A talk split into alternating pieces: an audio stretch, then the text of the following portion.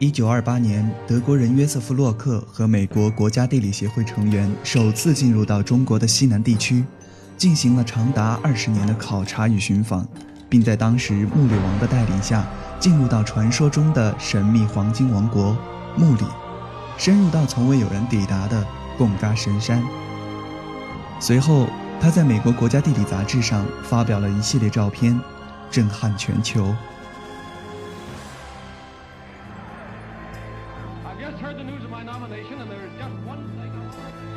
在一九二九年到一九三三年的当下，资本主义社会进入到大萧条，整个西方世界笼罩在一片动荡之中。而当时的英国作家詹姆斯·希尔顿根据约瑟夫的经历，撰写出了一部旷世奇作《消失的地平线》。书中描写了一个田园诗般、未受石壁污染的人间天堂——香格里拉。那是一个远离战争、远离西方所谓的文明世界，在那里充满着和平、宁静、自由与幸福，却又似乎虚无缥缈的世外桃源。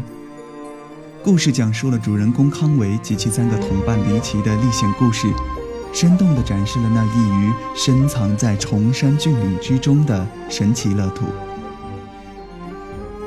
消失的地平线一跃成为当时广为流传的小说。而香格里拉这一奇特词汇的不胫而走，成为了西方世界人们心中的一种憧憬与向往。这里是耳朵旅行网络电台，我是主播二莫，我们今天即将去往香格里拉，而故事也将从这里开始。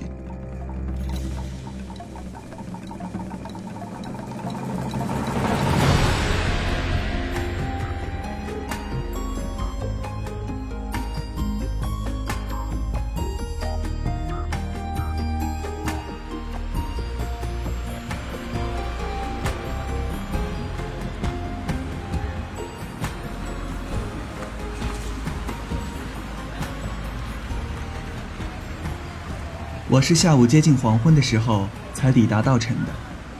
一个人，一个背包，盘旋在山路之上，一转眼，便看见了贡嘎雪山。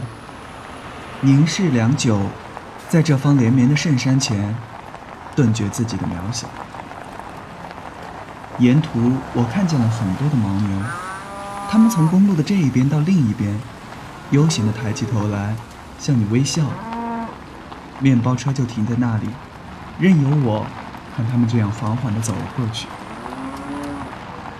我是非常喜欢草原的，喜欢躺在辽阔的草甸上面，看着那些低矮的云一直碎到天边去，所以，我特别珍惜每一次车门拉开的瞬间。我想要看看，这个世界给了我怎样的惊喜。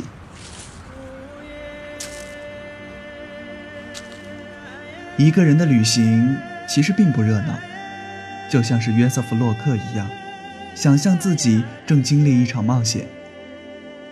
我本是一个放纵的人，我喜欢自由和无拘无束的感觉，就像是稻城天空上那些洁白的云朵一样。可是，我又在寻找，寻找一种宁静，一个远离喧嚣的地方。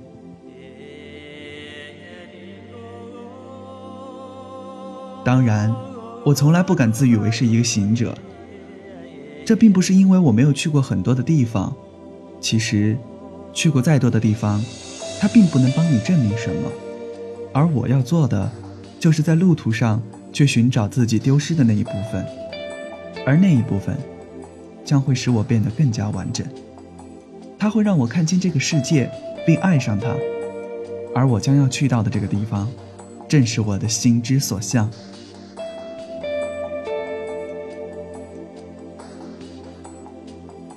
青稞酒、酥油茶、风干的牦牛肉，再加上几个馒头或者糌粑，这是当地居民长久以来的食物。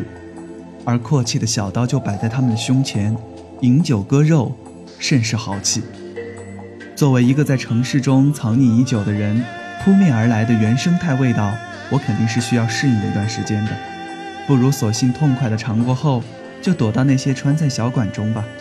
让舌尖上的麻辣去重温一下城市的旧梦。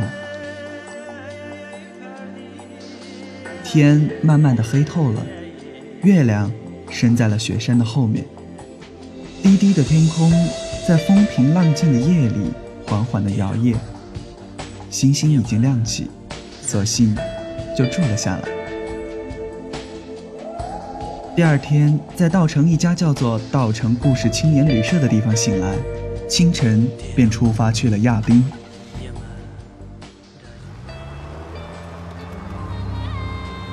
从稻城到亚丁大概有三个小时的车程，我就这样一直盯着玻璃窗外，一直看着，一直看着。我们路过了湖泊，路过了草原，盘旋在山路之上，那些镶嵌在湛蓝天空里的白云，就像一场没有记忆的梦，飘忽不定。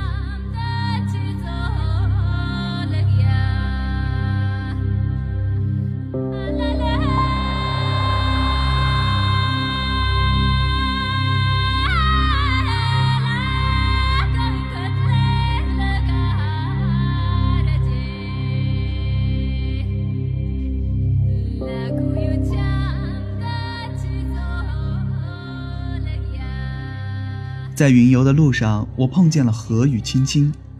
何是一名驴友，如同当地人一样，是一个热情豪迈的男子；而青青，则跟我一般是个刚刚毕业的大学生。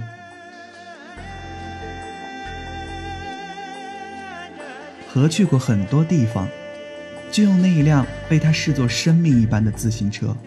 他给我们说起这些经历时，他的眼睛里总是闪烁着一些光芒。他聊到了远方，聊到了西藏，总会流露出一种向往的痴迷。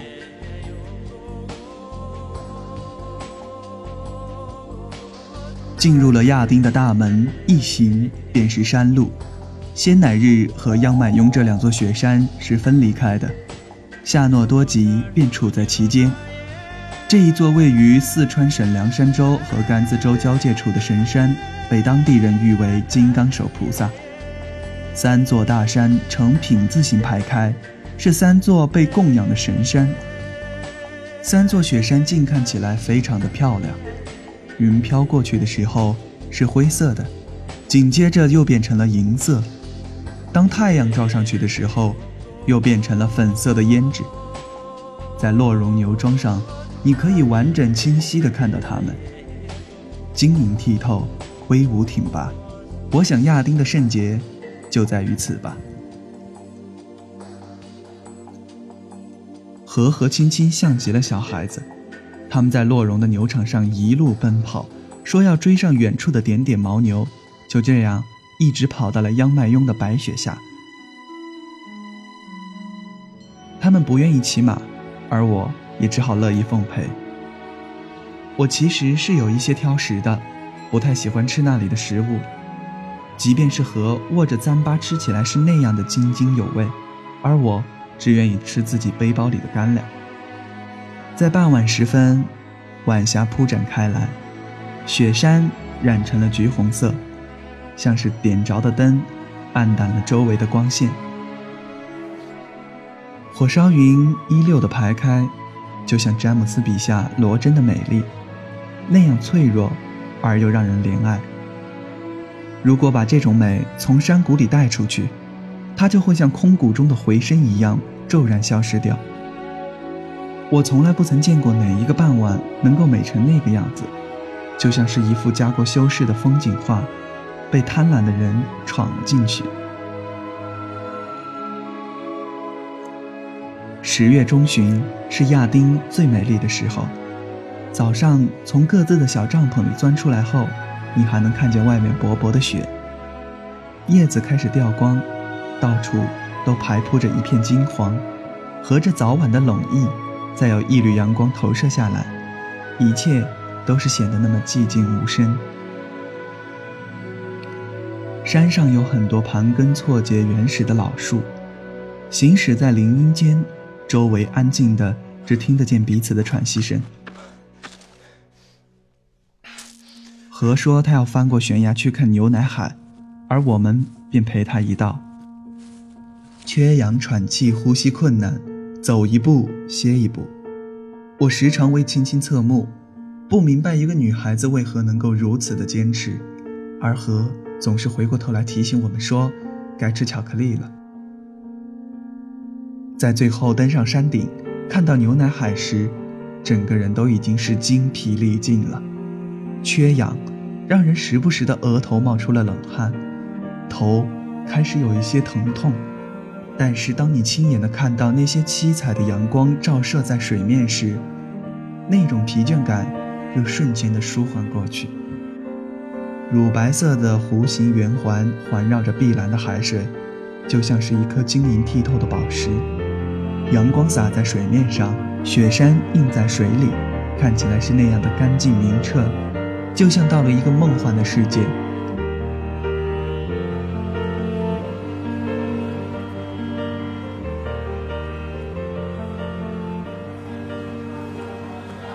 我想，我大概是爱上这里了。这是最后与和道别时他对我说的一句话。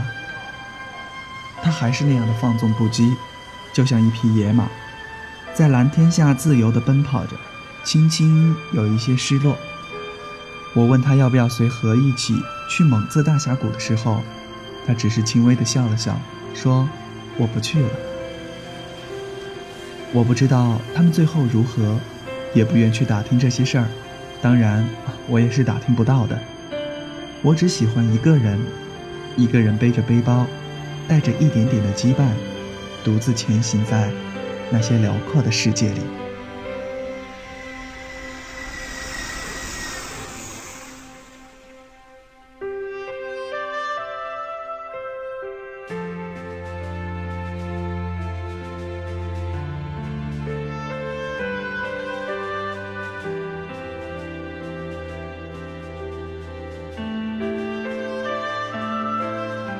美丽的香格里拉还有更多的惊喜等待着我们去发掘，而你准备好了吗？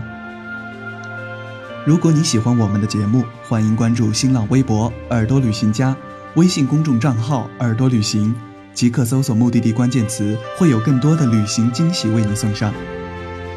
听无界，行无疆，耳朵旅行将陪伴在你的每一个旅行时刻。